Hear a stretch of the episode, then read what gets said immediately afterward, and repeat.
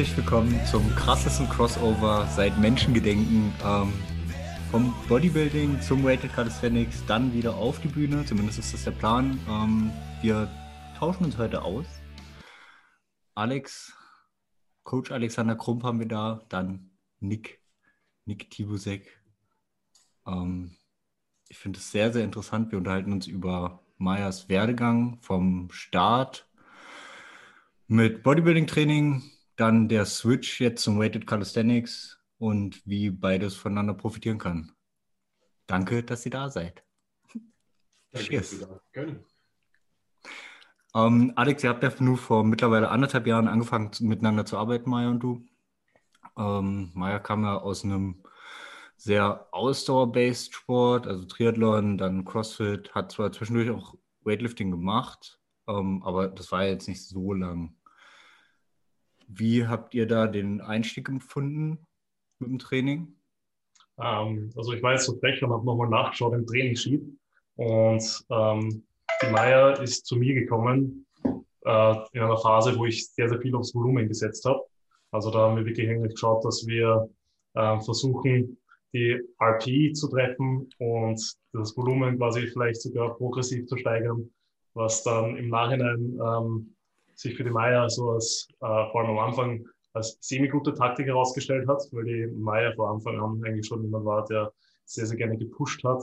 Ähm, aber man muss halt auch sagen, ähm, dass da äh, es sehr, sehr gut war, um zu schauen, was eigentlich so die Work Capacity äh, von der Maya ist. Sprich, sie war ja da trotzdem sehr, sehr stark dran und hat eigentlich alle Sätze, auch wenn es teilweise vielleicht sehr, sehr viele waren, durchgezogen. Ähm, ich habe jetzt auch noch mal kurz reingeschaut und am Anfang hatten wir tatsächlich noch so ein bisschen das Problem, dass die Maya sich noch nicht so 100% auf das Bodybuilding eingelassen hat. Also da waren sogar noch ähm, ein paar Weightlifting-Moves dabei.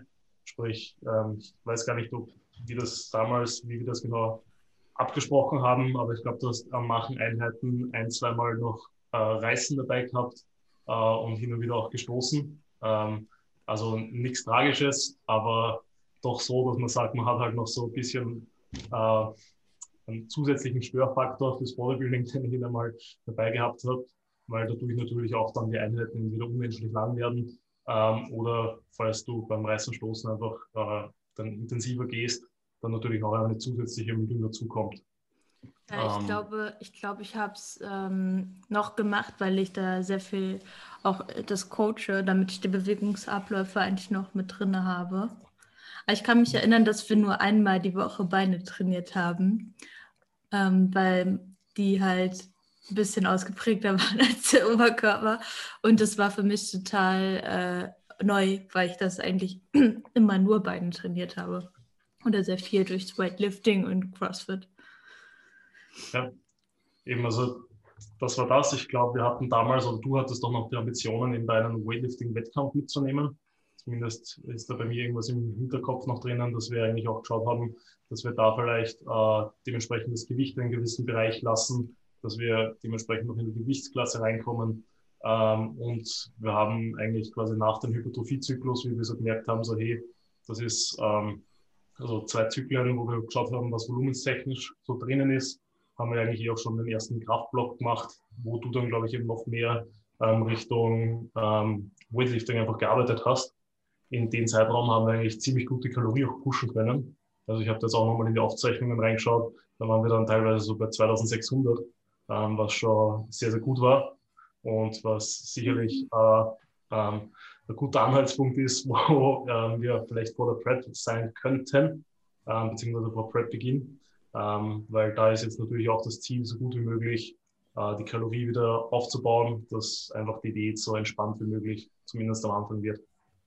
Ähm, ja, und ansonsten eben ernährungsmäßig habe ich sicher darüber gesprochen, auch am Anfang viel Try and Error. Man muss sagen, die Maya war eigentlich von, von Anfang an sehr, sehr gut dabei, sprich sehr, sehr genau dabei. Ich glaube, wir hatten eigentlich so gut wie keine Probleme ähm, am Anfang, vielleicht eben hin und wieder so emotionale Ausrutscher, aber da ist jetzt eigentlich auch nichts so Extremes hängen geblieben und das ist ja auch eigentlich ein Teil vom Lernprozess, dass man so ein bisschen mit sich selber umgehen lernt, bisschen lernt drauf, äh, worauf reagiert man, was sind so die Sachen, die einen triggern, dass man die eben entweder vermeidet oder dann quasi die, die Reaktion einfach darauf dementsprechend anpasst. Hm. Ich fände es super interessant zu wissen, ähm, als ihr angefangen habt zu arbeiten, da hast du ja auch dann die ersten Check-in-Bilder gekriegt und dann guckst du dir das halt an und sagst dir, okay, Maya braucht mehr Hems, Maya braucht mehr Arsch, Maya braucht mehr Schultern. Woran machst du das fest? Also mal abgesehen von den Bildern. Hast du da auch viel Erfahrungswerte? Ähm, ja, also natürlich äh, primär ist es einerseits ganz klar die Optik, weil im Bodybuilding geht es ja um die Optik, sprich wie du angesprochen hast, wenn man dementsprechend auf die Bilder die Muskulatur nicht entsprechend sehen kann, gibt es halt zwei Sachen. Entweder man kann nicht posen und die Muskeln nicht herzeigen oder man hat halt einfach die Muskeln nicht.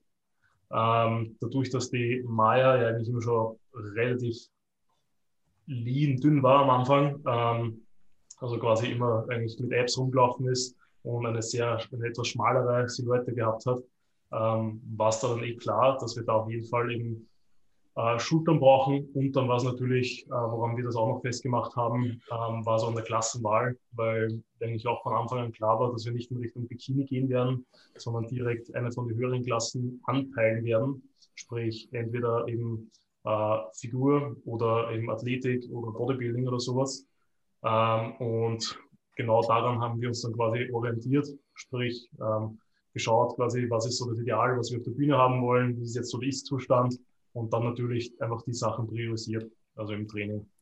Und priorisieren muss jetzt gar nicht heißen, dass wir dort eben wirklich äh, unmenschliches Volumen gemacht haben oder sonst was, sondern da auch einfach mal an den, den Basics, sag ich mal, gearbeitet, schauen, dass man die Muskeln gut spüren kann, schauen, dass da die Ausführung halbwegs passt, schauen, dass da die Intensität passt, äh, schauen, dass man vielleicht das eher am Anfang der Session macht als am Ende und und und. Also ähm, genau, Ansonsten könnte man es natürlich auch noch von den Kraftwerten ein bisschen ableiten, weil meistens korreliert das doch sehr, sehr gut, dass quasi dort, wo man ein bisschen stärker ist, äh, man auch eher mehr Muskulatur hat.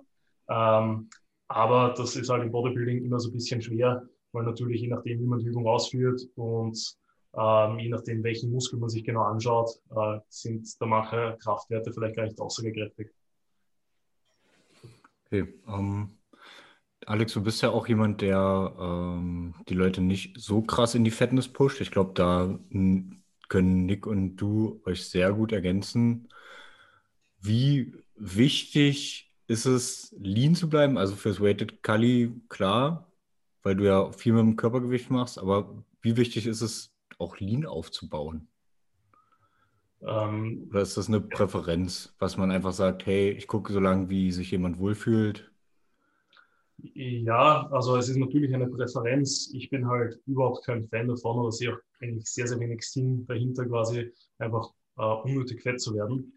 Ich bin schon ein Freund davon, schwerer zu werden, aber eben das in einem gewissen Ausmaß, dass man halt sagen kann, ähm, es ist immer noch, man sieht dementsprechend athletisch aus und äh, das Wichtigste ist eigentlich für mich dann immer natürlich, dass die Kraftwerte weiterhin in die Höhe gehen.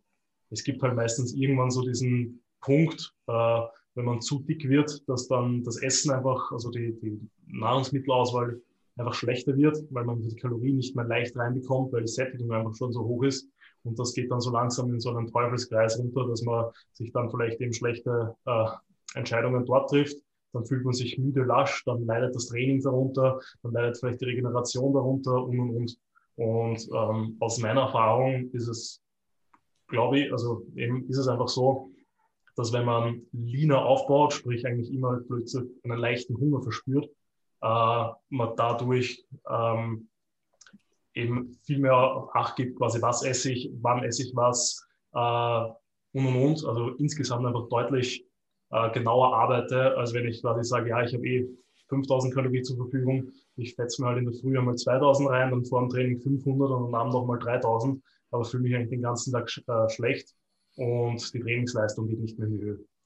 Also auch da ist das bei mir so, wenn man re relativ schwer ist, dann versuche ich eigentlich auch noch das Gewicht, das Körpergewicht eigentlich so zu halten und quasi einfach mal die Kraftwerte nachkommen zu lassen. Und wenn das nicht funktioniert, dann bin ich schon ein Typ, der dann auch sagt, hey, wir cutten jetzt einfach runter, weil ich kenne es aus persönlicher Erfahrung, eben von mir selber und von manchen Kunden, dass man dann, sobald Diät ist, man einfach wieder so viel genauer ist und eben wieder so diese Basics einfach wieder besser einhält, sprich ja. Nahrungsmittelauswahl, Nahrungsmitteltiming ähm, und und und, dass man dann eigentlich wirklich sehr, sehr produktiv arbeitet und da bin ich mir auch sicher, dass man dann in den ersten Wochen von der Diät ähm, wird man ja dann meistens auch stärker, wenn man sich wohler fühlt und da baut man mit, also mit Sicherheit dann auch noch gut Muskulatur auf, ähm, einfach weil man in der Zeit einfach so, so sauber und so genau arbeitet.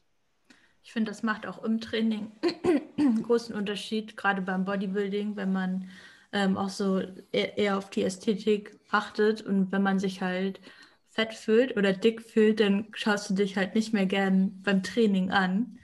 Und dann schaust du vielleicht auch öfter mal weg, weil, also so ging mir das dann nachher, wenn ich, als ich mich nicht mehr ganz so wohl gefühlt habe, obwohl das war jetzt keine, ich war jetzt nicht fett, ich habe mich halt einfach nicht mehr so wohl gefühlt. Und dann äh, schaut man einfach nicht mehr so gern sich selber beim Training zu und dann ist irgendwie das, was ja eigentlich so geil ist, ins Training zu gehen, ähm, ja, dann hat man da irgendwie nicht mehr so viel Spaß dran. Und deswegen gehen, denke ich mal, dann die Leistungen auch nicht mehr so nach oben, weil man, ja, weil man einfach irgendwie ein bisschen gehemmt ist. Ja, auf jeden Fall. Also ich denke da auch, dass einfach das Wohlbefinden was sehr, sehr viel mitspielt. Und man muss da halt natürlich als, mm, als jemand, der da nicht irgendwas zusätzlich reinhaut, quasi, dass man mit äh, andauernd sehr, sehr anabol ist und andauernd Muskelmasse aufbaut, ähm, sehe ich auch sehr, sehr wenig Sinn dahinter, eben das Gewicht extrem in die Höhe zu pushen, weil langfristig gesehen muss halt das Fett irgendwann einmal runter. Äh, und dann ist halt immer die Frage, wie viel wirklich einerseits hängen geblieben ist, quasi beim Aufbauen, und wie viel dann verloren geht bei der Diät selber. Ähm, also ich muss sagen, man sieht es halt bei, bei manchen Leuten dann oft, die mit dem Gewicht sehr, sehr rauf pushen. Es schaut natürlich alles voller und praller aus, aber nicht, weil Muskulatur davor, dazu kommt, sondern einfach nur, weil die halt die Fettschicht einfach immer dicker wird. Äh, wenn man eine gute Fettverteilung hat, wie wenn ich dich zum Beispiel, dann könnte ich auch einen ziemlich geilen Arsch haben vielleicht in der Offseason dann, weil ich dort dann mein ganzes Fett ansammle. Äh, aber das muss dann halt auch alles irgendwann einmal äh, wieder weg. Und dann ist eben die Frage, sprich, wie kaputt macht dich Diät, äh, die Diät äh, und wie viel bringt das Ganze wirklich? Also ich bin da mehr auf der Schiene eben, ähm, wenn man es kann, dann kann man auch rauf pushen. Aber ich glaube, das können nur die wenigsten. Und eben, was du schon angesprochen hast, ist natürlich auch einfach die mentale Komponente. Ist das, äh, wenn man sich einfach immer selber so geil fühlt und dann eben gerade im, im, ästhetischen Sport, sage ich mal, ähm, dann im, im Gym dann auch draufschaut und dann sind einfach keine Muskelteilungen mehr da, weil das Fett drüber ist. Der Pump ist zwar schon da, aber es, es, schaut halt eben, wie du gesagt hast, einfach alles nicht so gut aus, dass das Ganze dir wirklich Freude bereitet, dass sich das dann auch wieder pusht, um dementsprechend weiterzumachen. Weil du schaust dich dann an und denkst, ja, du bist gut, du bist prall, aber es ist dann halt nicht, auch nicht so wirklich das Wahre. Mhm. Ja. Nick, wie wichtig ist der Pump im Calisthenics? Alex, wie wichtig ist es, stark zu sein im Bodybuilding? ähm, ich, ich, ich, starte mal. ähm, ich würde schon sagen, also jetzt mal ganz ehrlich, am Ende des Tages ist das alles immer Krafttraining. Und nur weil du bestimmte Übungen ein bisschen mehr priorisierst, ändert das eigentlich so grundlegend erstmal nichts, weißt du? Ähm, und ich finde, dass du halt da nicht vergessen darfst, dass du nur weil wir ein bisschen leistungsbezogener, sage ich mal, ähm, auf bestimmte Übungen mehr gehen, dass wir da halt bestimmte Kraftwerte mehr pushen wollen, heißt es das nicht, dass wir nicht auch gewisse Hypertrophiephasen einbauen, da wo ein gewisser Pump da sein soll.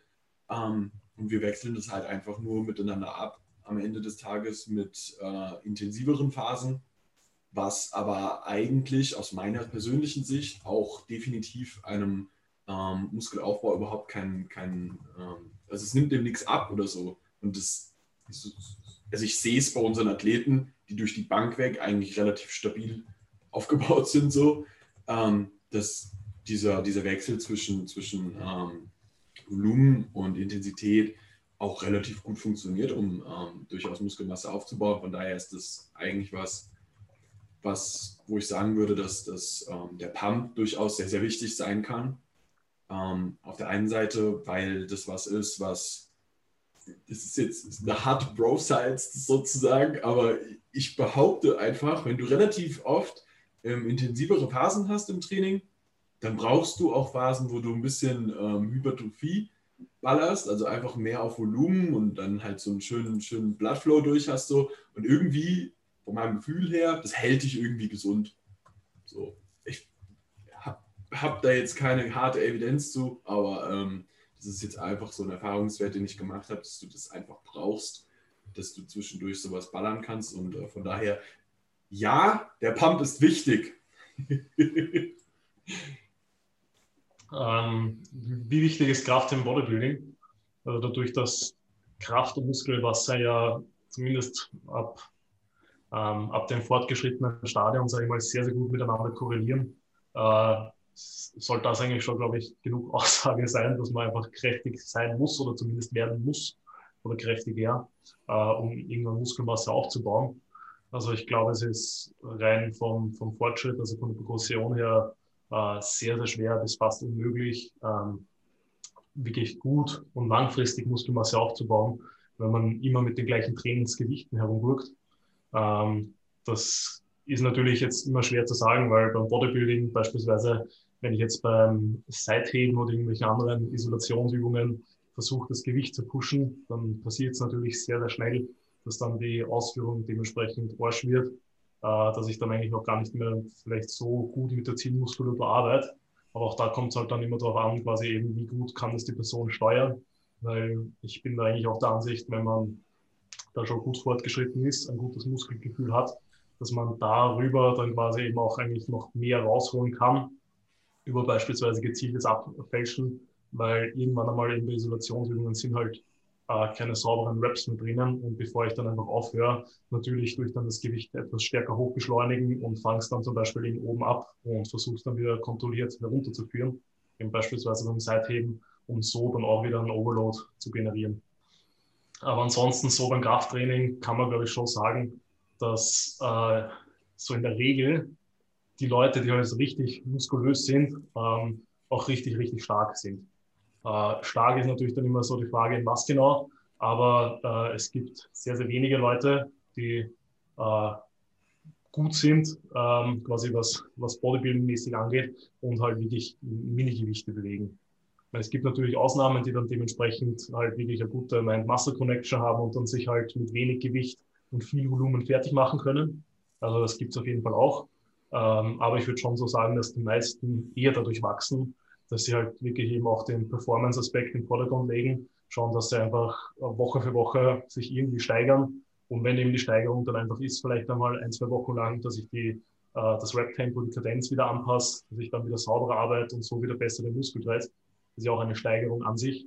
Ähm, aber ich glaube, wenn man quasi ein Jahr lang 0 Kilogramm auf sein Total oder auf jede Übung draufpackt, wenn man dann nicht sonderlich viel Muskulatur aufbaut, sondern eben eigentlich einfach nur, nur still steht und dann eigentlich mal sein Training und generell alles hinterfragen sollte, was man so im Leben macht.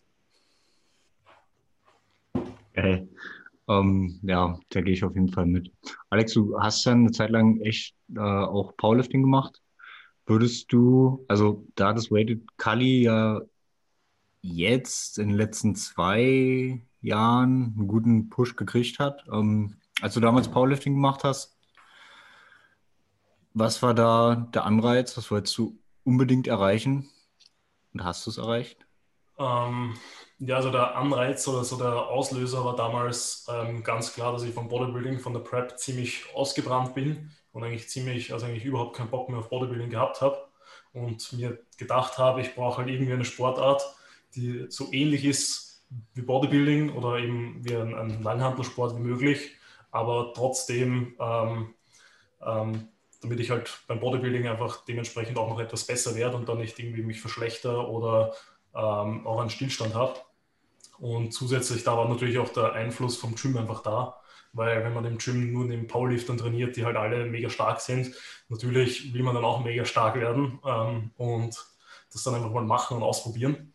Ähm, also ich habe ja vor, also vor Prep-Beginn 2017 mein erstes Meet gehabt. Da habe ich mir dann auch beim letzten Versuch beim Kreuzheben direkt natürlich wehdan und so ein bisschen äh, ich will jetzt nicht sagen, dass ISG blockiert, aber halt doch irgendwie den unteren Rücken etwas schlimmer beleidigt, sodass ich sicherlich die ersten zwei Monate in der Prep auch Kniebeugen oder äh, RDLs sehr, sehr leicht nur machen habe können.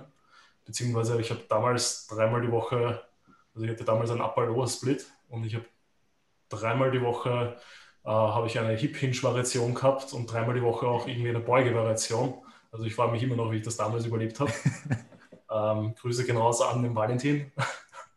ähm, und ja, eben, also so war das so circa die, die Motivation, so die Leute um mich herum. Und ich wollte natürlich dann schauen, dass ich da aus der Phase raushol, was geht. Habe dann ja auch mit, mit Peter, mit unserem Bundestrainer zusammengearbeitet, weil der, der äh, damals der Ansprechpartner schlechthin war fürs Powerlifting, eben vor allem im Gym. Und der hat mich dann eigentlich ziemlich hoch gepusht. Ich hatte damals, ich glaube, 2017 so circa ein Total von, ich müsste lügen, aber irgendwas um die 500 herum ähm, was glaube ich okay ist für jemanden, der eigentlich bis dahin äh, nur Bodybuilding betrieben hat und so quasi so zwei, drei Monate Powerlifting gemacht hat, plus halt ein Peak. Äh, und dann mit dem Peter bin ich auf ein Total von 622,5 gekommen. Also das war dann 230 in der Beuge, äh, 142,5 auf der Bank und 250 beim Heben äh, mit sieben von neun gültigen in Meet. Also ich bin damals dann auch noch auf den Juniorenrekord gegangen, den habe ich gefailt bei der Beuge mit 243 und beim Heben habe ich leider meinen Zweitversuch versaut. Äh, da habe ich den Fehler gemacht, zu viel Ammoniak zu benutzen und ich glaube, die Stange war noch leicht feucht vom Abwischen. Äh, deswegen ist mir der einfach aus der Hand gerutscht, äh, die 240 und dann quasi im dritten Versuch die 250 auch noch nachgeschoben und dann einfach aufgehoben. Ähm, ja, ich meine, konkrete Ziele damals, so was ich totalmäßig erreichen will, hatte ich eigentlich nicht wirklich.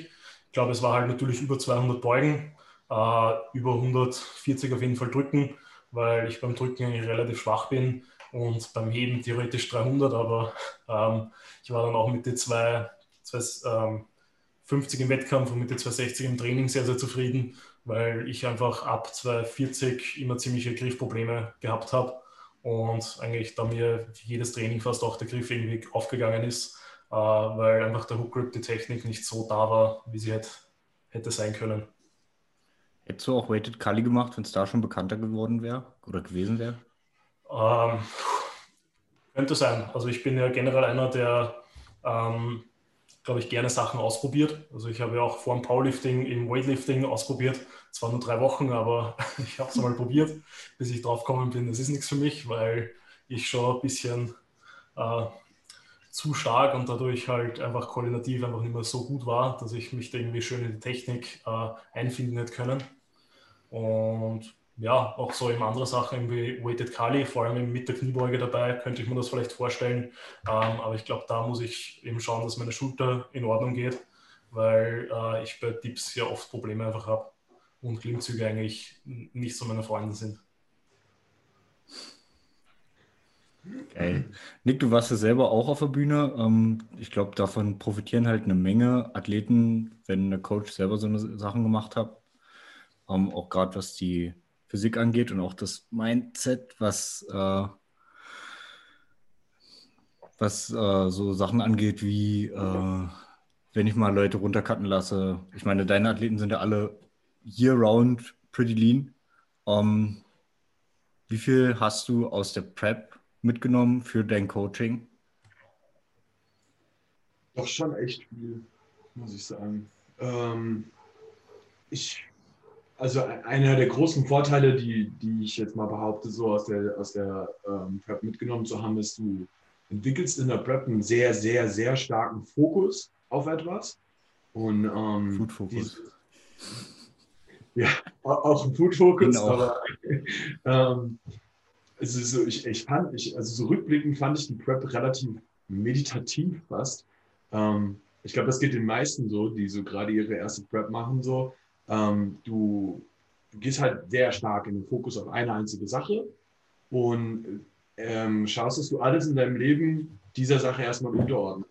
Und ich glaube, das ist was, was ähm, für Wettkampfathleten ein extrem relevanter Faktor werden kann und von dem ähm, ganz viele Sportarten ähm, noch was lernen können beim Bodybuilding, weil man doch gerade jetzt bei so Kraftsportarten, das ist jetzt völlig egal, ob das Weighted Cully ist oder Powerlifting oder sonst irgendwas, man hat oftmals so Menschen, die, die denen das sehr, sehr wichtig ist, aber das ist nicht diese ganz krasse Priorität. Du hast ja viele Sachen oft noch nebenbei laufen, ob das jetzt irgendwelche Uni-Sachen oder sowas ist. Wenn du eine Prep machst für eine Bodybuilding-Show, du kannst es nicht nebenbei machen. Das geht nicht.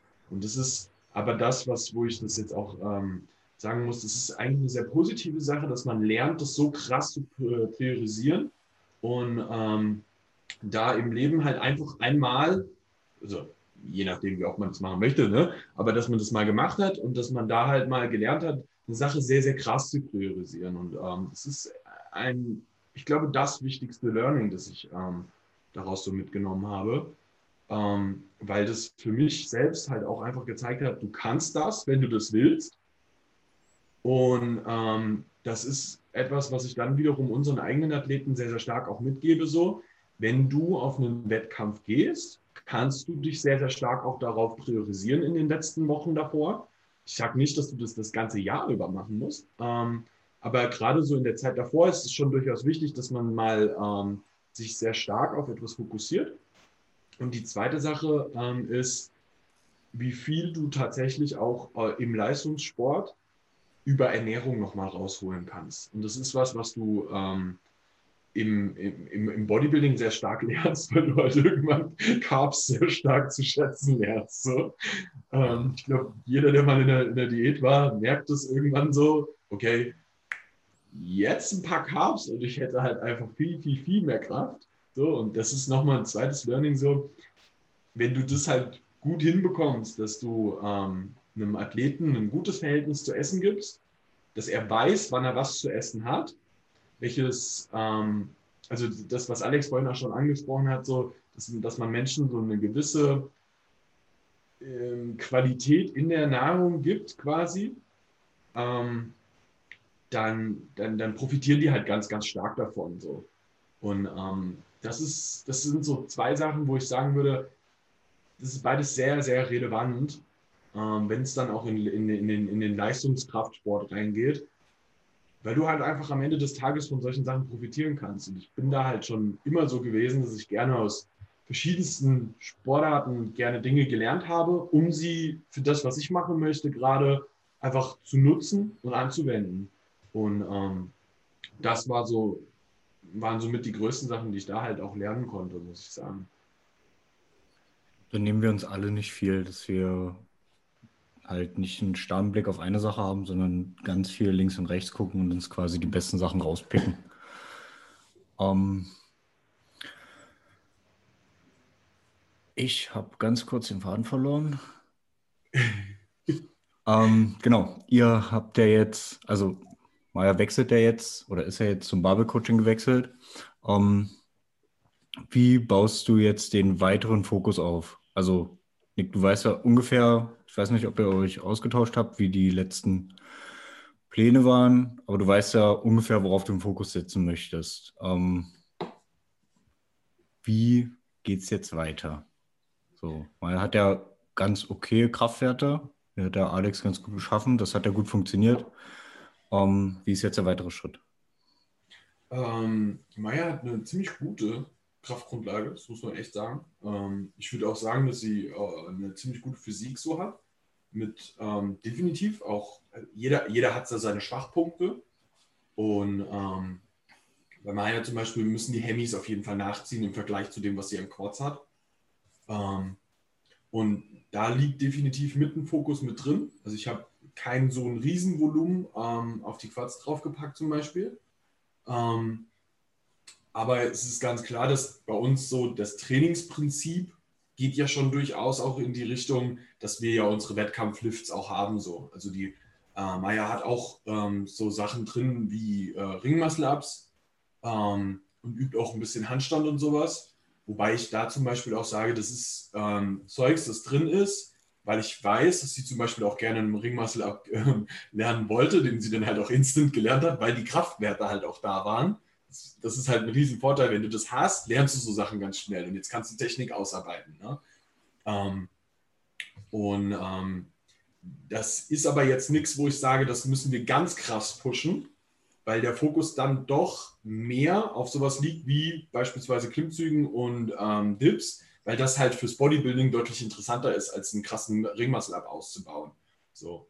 Ähm, natürlich haben wir auch weiter Kniebeugen und so Zeugs mit drin, wo ich zum Beispiel ähm, mit ihr jetzt an, an, an, an der äh, Kniebeugentiefe arbeiten werde.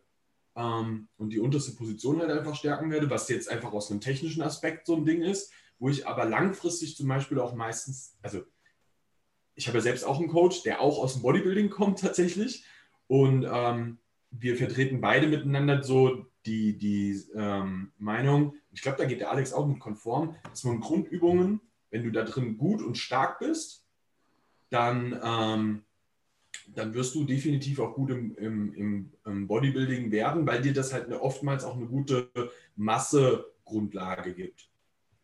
Und ähm, das ist sowas, was wir mit Maya halt auch machen, dass wir halt relativ viel Fokus auch auf Grundübungen generell setzen, weil uns das halt ähm, natürlich auch einen gewissen Massevorteil, sage ich jetzt mal, bringt. Und ähm, das, das merkst du halt. Wenn Leute zum Beispiel schwere ADLs machen, dann wirst du merken, alles klar, die haben meistens ziemlich gute Heavy, äh, ähm, wenn sie die Ansteuerung gut können. Und das ist halt sowas, wo, wo halt jetzt auch viel Fokus drauf liegt. Ähm, ich glaube, die, die Maya wird das jetzt auch kennenlernen, dass ähm, wenn du mit Senior zusammenarbeitest, kriegst du halt, du kriegst halt voll auf die Fresse, was Technik angeht. und ähm, das ist aber für den Athleten selbst am Anfang erstmal sehr, sehr humbelnd, aber grundlegend eigentlich eine sehr, sehr gute Sache. Und da liegt halt auch viel, viel Fokus drin, weil wenn du technisch richtig, richtig gut und effizient ähm, lernst, Sachen zu machen, ähm, dann nimmst du das halt mit in deine gesamte Trainingskarriere für dein ganzes Leben so. Und ähm, das ist ähm, eine Sache, wo halt auch viel Fokus bei uns drin liegt, gerade wenn Athleten neu zu uns kommen, was nie heißt, dass sie eine Technik irgendwie woanders nicht gelernt haben. Ähm, so, da will ich jetzt gar nicht ähm, sagen, dass, dass, man, dass, dass man jetzt nicht lernen würde, so bei Alex oder so, sondern einfach nur, dass ähm, die, die Sinja ist halt super, super, super streng und legt super, super viel Zeit in solche Sachen rein.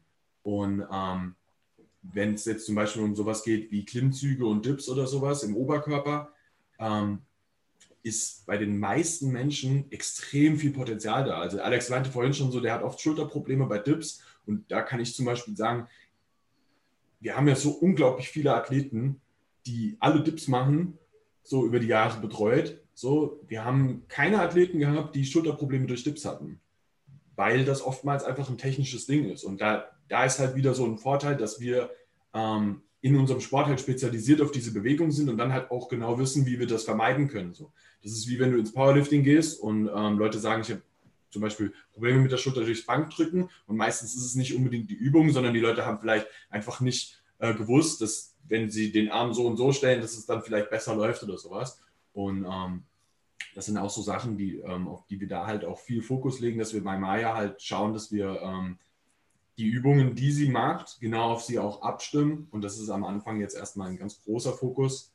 Ähm, aber wir müssen halt natürlich auch ein bisschen schauen, dass, dass wir ihre Kraftwerte in den Übungen selbst auch pushen.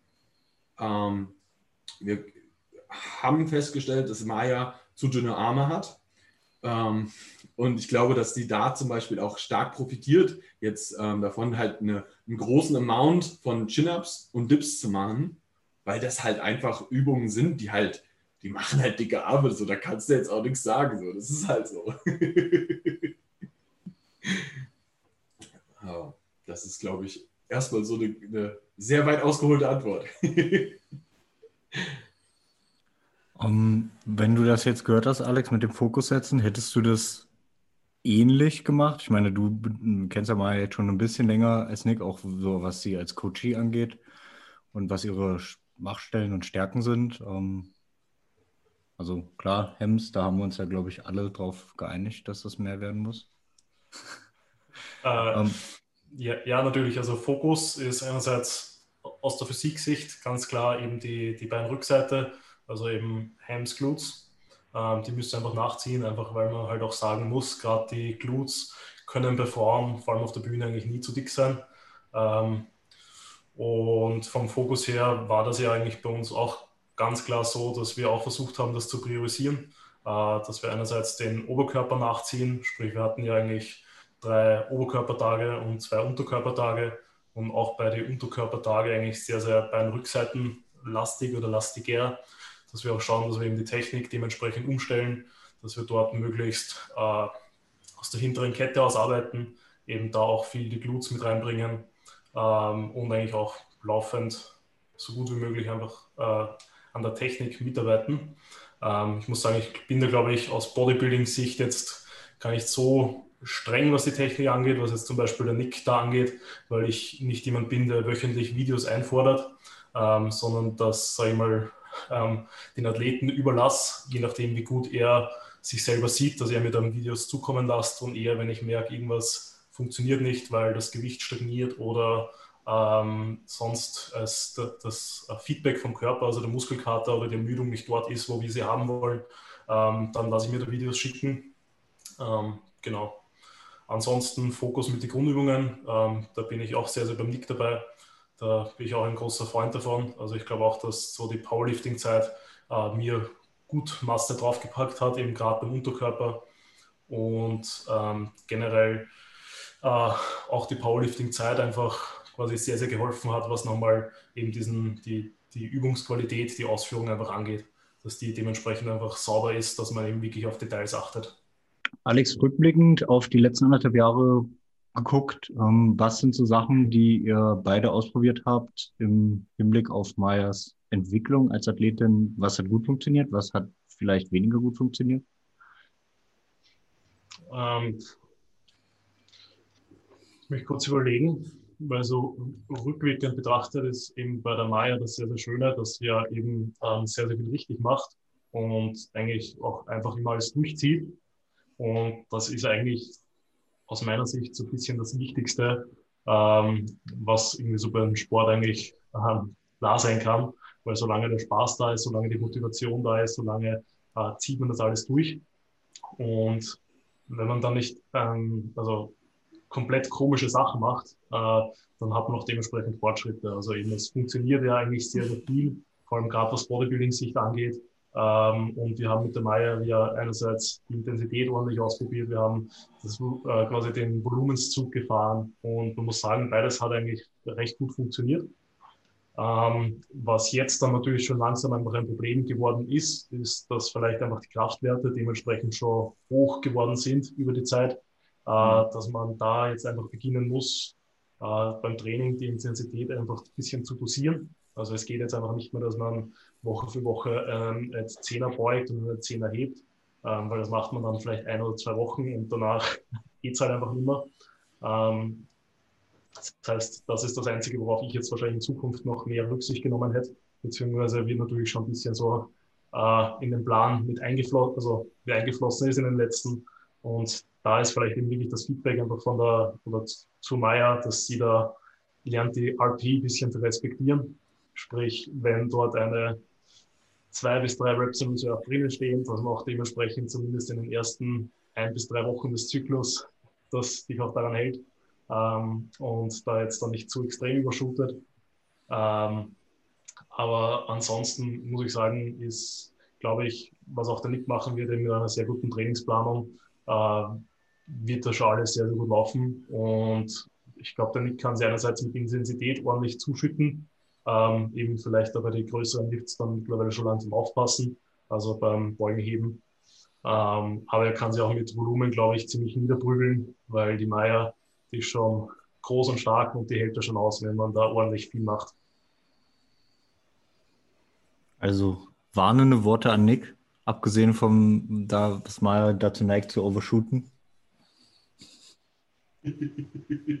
Aber das ist gut so. Also ähm, ich, ich finde Athleten auch immer ein bisschen besser, so, ähm, die, die so ein bisschen wahnsinniger sind.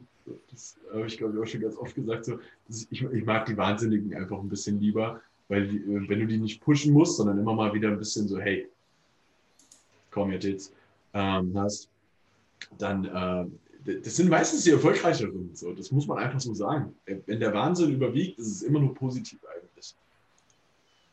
aber wir, wir haben ja jetzt äh, schon, schon, schon Mayas erstes Check-in und genau das, was Alex gerade gesagt hat, war halt auch genau das erste Ding, so was dann auch kam, wo ich dann auch von Sinja direkt so die Nachricht hatte, du Nick, die Maya neigt schon dazu, sich gerne mal umzuknallen. Ne? Und ich so, ja, ich glaube auch. Und dann hat sie halt erstmal direkt So, Heben und Beugen überschossen. Und ähm, das, ist, das ist aber auch nichts Schlimmes, weil da kann man ja auch äh, gegensteuern und auch dran arbeiten. Ähm, das ist ja was, ich glaube, das, das wird dir wahrscheinlich auch so gehen, Alex. Mir geht es nämlich auch so. Ich bin auch jemand, bei dem durchaus mal zwischendurch ein bisschen das Ego ähm, sagt, wir machen das jetzt. Und ähm, dann schieße ich mich auch manchmal äh, in Momenten aus, wo mein eigener Coach dann auch nicht so äh, happy drüber ist. So. Und das ist aber, das ist was, das ist etwas sehr Menschliches und Normales. So. Ähm, was nicht heißt, dass das jetzt jeder machen sollte. Max out till you pass out. Immer und immer wieder. und es ist halt relativ normal und ähm, das, das ist auch gut so. Weil emotionales Trainieren ist ein sehr wichtiger Part meiner Meinung nach, um ähm, einerseits richtig Muskelmasse aufzubauen, weil nur wenn du so trainierst, gehst du auch hart an deine Grenzen und das brauchst du wiederum, um da auch Muskelmasse zu pushen. Ähm, und gleichzeitig ist es aber auch im, im Kraftbereich, wenn du emo nicht emotional ähm, in, einen, in, in, in den Lift reingehst, wirst du den halt nicht so hart ausmaxen, wie du könntest. Das ist halt so. Ich glaube, das ist aber bei mir auch, also ja klar, sicher das Ego, da werde ich noch weiter dran arbeiten dürfen. Aber ich denke, das ist, kommt auch vom CrossFit äh, so ein bisschen, weil du da einfach ähm, gelernt hast, über die Grenzen drüber zu arbeiten. Was halt, ne, also was wahrscheinlich ähm, das Negative dabei ist, äh, so ein bisschen, ist, dass du halt auch lernst, okay, ähm, wenn die Technik nicht mehr stimmt, wenn ich jetzt irgendwie so mache, dann kriege ich das schon irgendwie noch hoch. So, das ist halt auch im Kopf drin, ähm, diese Ausweichbewegung. Aber ich glaube, dass das Gute ist und wovon ich auch im Bodybuilding profitiert habe oder auch bei Alex ähm, profitiert habe, dass ich halt wusste, wann, ja, also ans Muskelversagen zu arbeiten, muss ich jetzt nicht üben oder so. Also das denke mal, was viele, wo viele für brauchen, das hatte ich halt einfach nicht.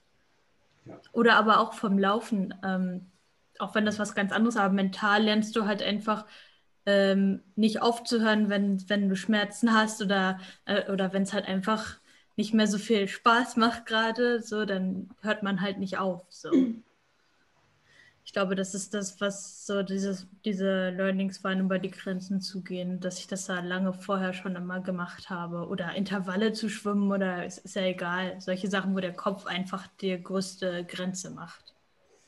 Ja. Extrem relevant. Ja, ich glaube, das ist sehr, sehr wichtig im Training, was man auch da weitergeht, wenn es manchmal dunkel wird.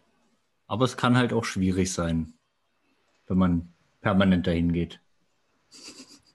Ja, also ich glaube, ähm, was, was man solchen Athleten oftmals so ein bisschen in der Trainingsplanung dann einfach mit einbauen muss, ist, ähm, man muss halt ganz klare Regeln ersetzen für die größeren Lifts, die halt einen riesen Einfluss haben, so Squats und ähm, Heben sind halt einfach Sachen, äh, das, das, das hat halt einen massiven Einfluss auf die nächsten Wochen so. Ähm, aber wenn du einem Athleten dann beispielsweise einfach hinten dran Übungen dranhängst, wo er sich gerne auch ausschließen darf, so, ähm, keine Ahnung, Curls, Seitheben oder sowas. Ähm, oder äh, sei es, keine Ahnung, ich, ich, zum Beispiel kann das auch mit Liegestützen so, das, da habe ich kein Ding mit so, das kannst du bei mir machen. Ähm, wenn du einfach so Übungen hinten dran hast, wo er das für sich selber nochmal drin hat, dass er sich ausschließen kann, dann hast du dem meistens schon ähm, diesen Part im Training gegeben und darauf kann er sich freuen und dann kann er sich oftmals in den ersten Übungen ein bisschen zurückhalten. Und ähm, dann hast du einfach so diesen mentalen Faktor auch mit drin. So. Und ich glaube, das ist bei, bei Leuten, die aus solchen Sportarten kommen, wie im CrossFit, wir haben das bei uns zum Beispiel im Sport, ganz viele Leute, die aus so einem Sets- and Reps-Bereich kommen, wo sie viel in Parks draußen trainiert haben, da prügelst du dich nur so um, weil du hast gar keine andere Möglichkeit, weil oftmals die Gewichte erstmal gar nicht da sind. Und du hast ja nur dein Bodyweight und die Leute sind genau so vom Mindset her und denen musst du das auch so beibringen. und ähm, das funktioniert recht gut. Das, wenn man das dran baut, dann ist okay. ja, eben, also aus, auch aus, aus Bodybuilding-Sicht ähm, muss ich sagen, werde ich jetzt immer mehr der Fan davon, ähm, um es mal unschön zu nennen, irgendwie auszupumpen, auszubrennen oder sonst was. Mhm. Ähm, aber es macht halt einfach, macht halt einfach Bock, das muss man halt einfach sagen. Ähm, wenn man dann bis, also man erlernt dadurch auch eine gewisse Intensität, die man dann einfach eben in das Training mit reinnehmen kann, eben auf andere Übungen. Und ähm, es ist halt einfach geil. Und eben, also wichtigster Faktor ist immer noch, man muss halt motiviert bleiben, ähm, falls man sich darüber motivieren kann, dass man halt immer mega super genau arbeitet und eben nie die RP überschießt oder sonst was äh, und eben quasi alles super slow macht, dann passt das. Ich habe für mich selber herausgefunden, das geht bei mir auch nicht so wirklich. Ähm, also ich brauche dann auch hin und wieder einfach so Sachen oder Bewegungen, wo ich sage, äh, ich muss jetzt einfach schauen, was da geht. Man muss halt einfach auch schauen, ähm, dass du dich da richtig, richtig fertig machst. Und eben viele, viele Kunden äh, brauchen das einfach auch, weil die gehen ja eigentlich mit, oder die meisten kommen ja irgendwie so ins Gym als Ausgleich, um sich da irgendwie fertig zu machen, äh, um dort überschüssige Energie loszuwerden. Und eben gerade wenn man vielleicht aus anderen Sportarten kommt, äh, ist dann einfach die, die Gefahr da, dass Bodybuilding dann einfach zu schnell zu langweilig wird, weil man halt eben wirklich alles, sag ich mal, super strikt ausführt. Ähm, natürlich auch immer der Kontext zu sehen eben, weil man kann sich eben, wie der Nick vorher gesagt hat, äh, nicht jede Woche bei jeder Übung umhacken, aber es gibt natürlich so kleine Sachen eben wie äh, der Bizeps zum Beispiel oder die seitliche Schulter oder die Waden, ähm, wo man sicherlich Woche für Woche sich so gerne so, so abschießen kann, wie man möchte. Und das jetzt einmal die negativer Übertrag zu den anderen Übungen beziehungsweise äh, zum, zur General äh, Gesamtermüdung eigentlich nicht so hoch ist. Ich war und man muss dazu vielleicht auch sagen, Seilheben und Curls at 8 zu machen, das, das, also wenn du das machst, dann, ich weiß nicht, dann halte ich dich für einen sehr merkwürdigen Menschen. das ist einfach nicht okay. Ja, geil. Ähm, ja, wie sieht es aus nutrition-wise, Alex? Hättest du jetzt, ähm, wie, wie hättest du mal jetzt gern, bis ihr mit der Prep startet? Also habt ihr da ein festes Gewichtsziel gelegt? Ähm, du hast ja schon angedeutet, ihr wart ja am Anfang relativ hoch mit Kalorien 2,6 und dass das ein guter Startpunkt für die Prep wäre. Ähm, ja. Ähm, also was so mein, mein Wunschszenario ist, da ist halt die Frage eben, was in dem Zeitraum bis dahin möglich ist, ist natürlich, dass eben die Kalorien quasi so hoch wie möglich sind die Aktivität auf einem stabilen Niveau, das dich nicht irgendwie großartig stresst. Ähm, und generell ähm, der, sag mal, die Beziehung zum Essen so entspannt wie möglich ist.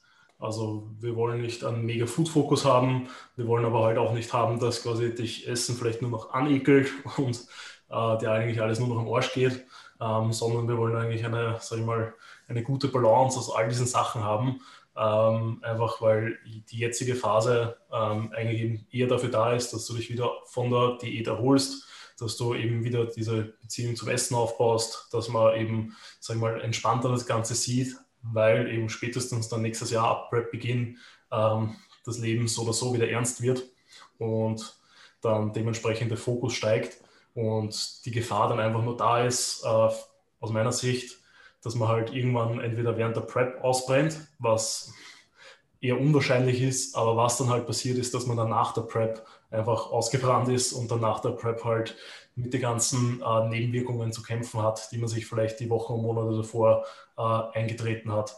Und ich glaube, so um entspannter man das Ganze schon äh, gelernt und geübt hat, desto besser.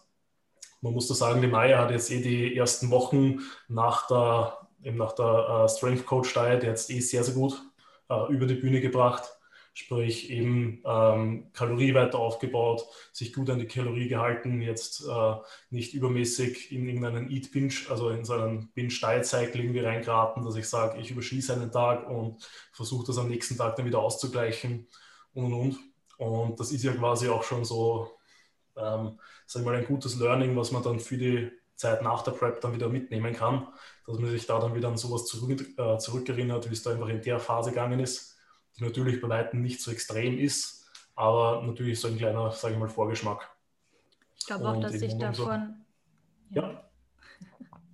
Ich glaube auch, dass ich davon gerade sehr stark profitiere von dieser Mini-Diät, weil es ja halt ähm, jetzt keine Competition Prep ist, sodass ich jetzt irgendwie in einem Grenzbereich, was KFA oder so angeht, bin oder ges meine Gesundheit betrifft. Und ich jetzt einfach auf dem Körpergewicht, und das ist jetzt äh, relativ stabil geblieben. Ähm, ich habe heute Morgen 57,3 gehabt, also so ähnlich wie letzte Woche. Ähm, dass ich auf diesem Körpergewicht jetzt nochmal das Potenzial habe, stärker zu werden, vielleicht auch noch ein Stück weit Muskulatur aufzubauen. Also ähm, ja, nicht Recomposition, aber ähm, dass man da nochmal ein bisschen Raum hat, auszuschöpfen, ähm, wo jetzt nicht diese ähm, nach der Prep-Nebenwirkungen Dinge, denke ich mal, eintreten müssten oder so. Ja. Und dass ich mental auch sehr viel dazu lerne. Also ich finde das gerade sehr spannend, ähm, wie, wie man sich in die, gerade in dieser Phase auch entwickeln kann, ähm, nach so einer Mini oder nach so einem Mini-Cut.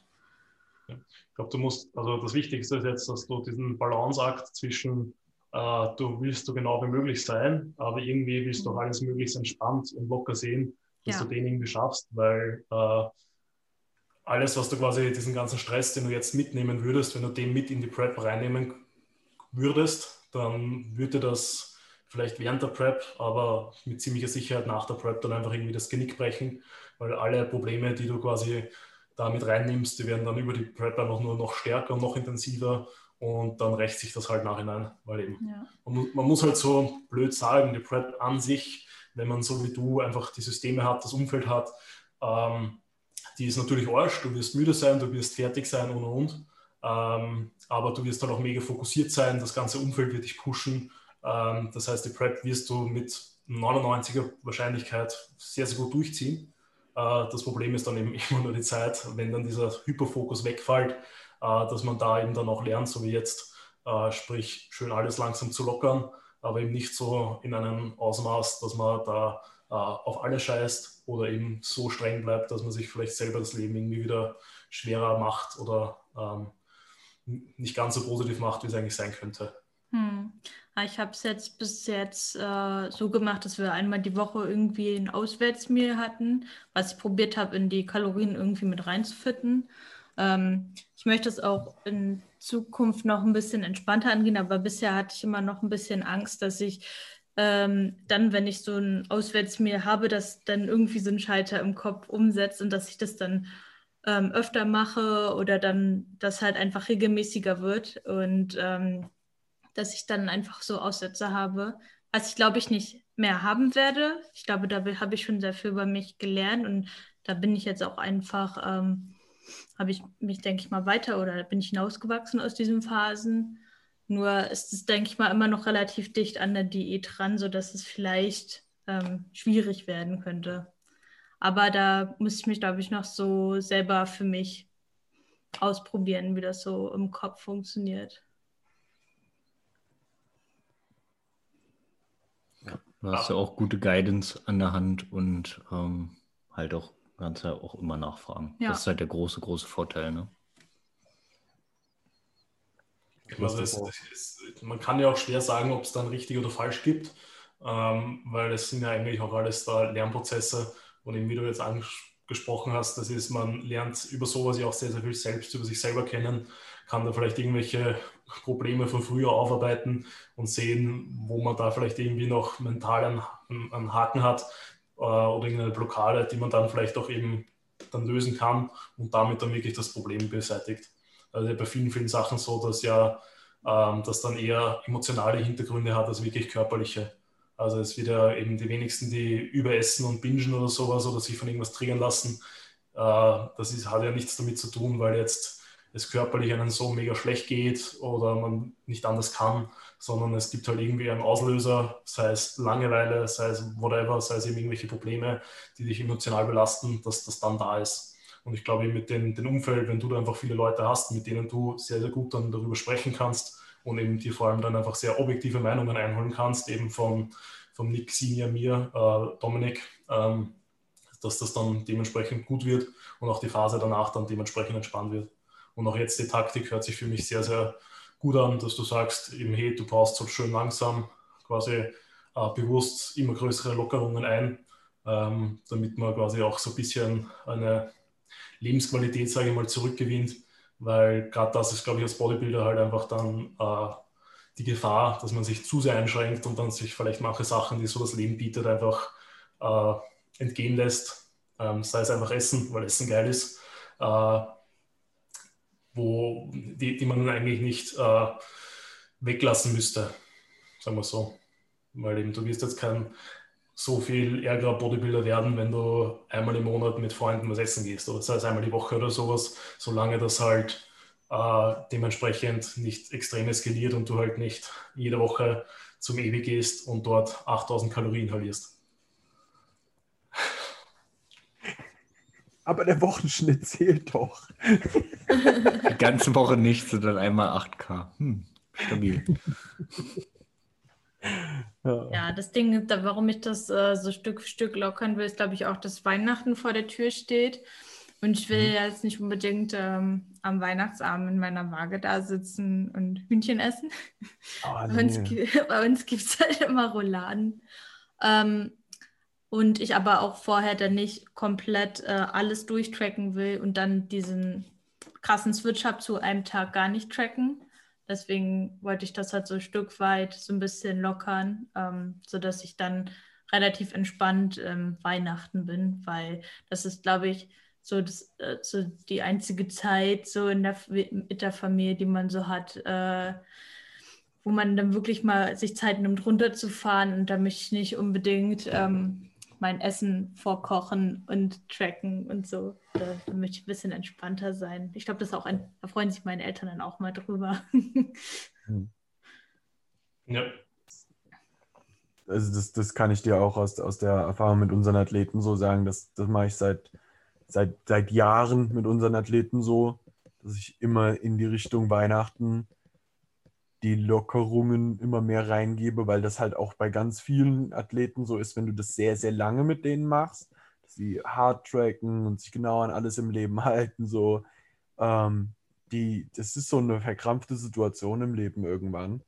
Und ähm, wenn du das auf einen Schlag lockerst zu Weihnachten, haben die oft ein Problem damit. So, dann kommt so ein wirklich so ein Binge-Verhalten rein. Und das habe ich bei mir selber auch schon bemerkt, so dass das auch durchaus so passieren kann. Und ähm, ich glaube, das ist eine sehr, sehr äh, gesunde Art und Weise, wie du es jetzt gerade auch ähm, angehst, auch so von dir aus. Das, was auch ein super, super, super wichtiger ähm, Ansatz bei der Sache ist. Weil das ist manchmal so Zeugs, was du als Coach selber, du kannst das sagen, aber der, der Athlet, der muss das von sich aus verstehen, dass das so ist. Das sind so mentale Prozesse, die da stattfinden. Das auf der einen Seite ist äh, den, w den Athleten in diese Richtung zu leiten, ist genau das, was Coaching ausmacht. Aber du kannst ihm das trotzdem nicht abnehmen. So. Der muss die Entwicklung halt selber machen und du machst die halt gerade. Und ähm, das, das funktioniert richtig, richtig gut.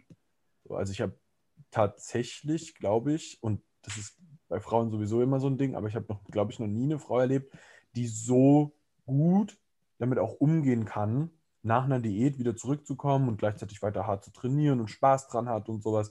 Und du wirkst auf mich auch nicht gestresst von der Situation. Und ähm, das ist sehr selten. Gerade weil, ohne das jetzt hart judgen zu wollen, aber du oftmals bei Frauen doch schon eher ähm, siehst, dass sie ein Problem mit Essen haben.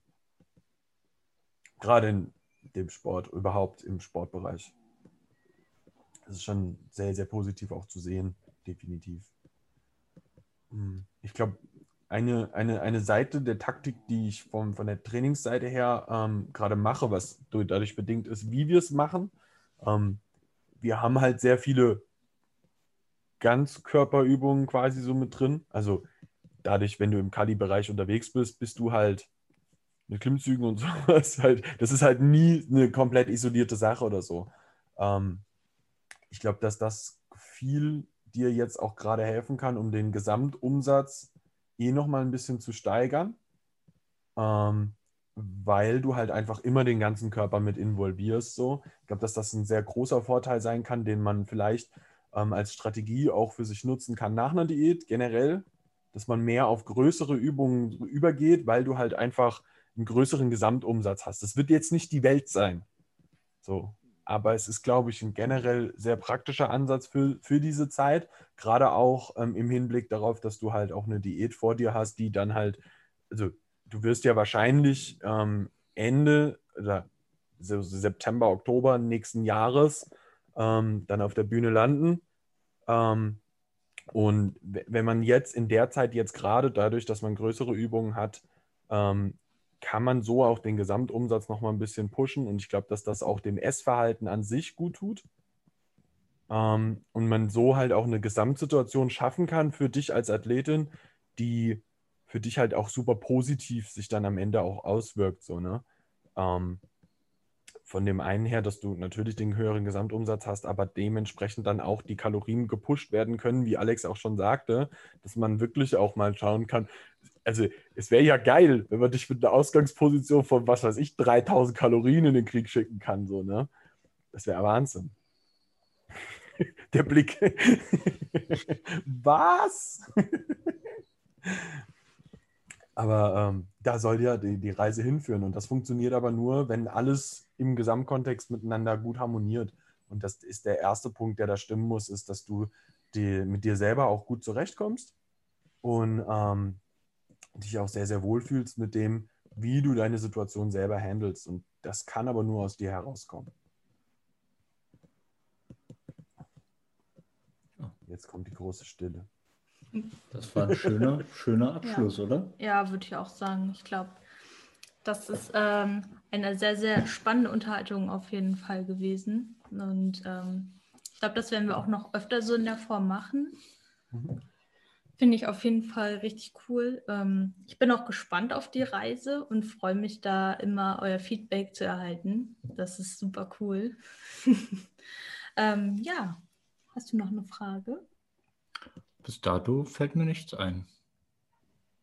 Okay. Ich finde, es war sehr, sehr interessant. Ähm, es ist auch geil, was das so offen gehalten ist, weil ich glaube, es ist grundfalsch zu sagen, das ist aber mein Wissen und niemand darf davon irgendwas mitkriegen, weil am Ende profitieren halt alle davon, wenn man sich austauscht.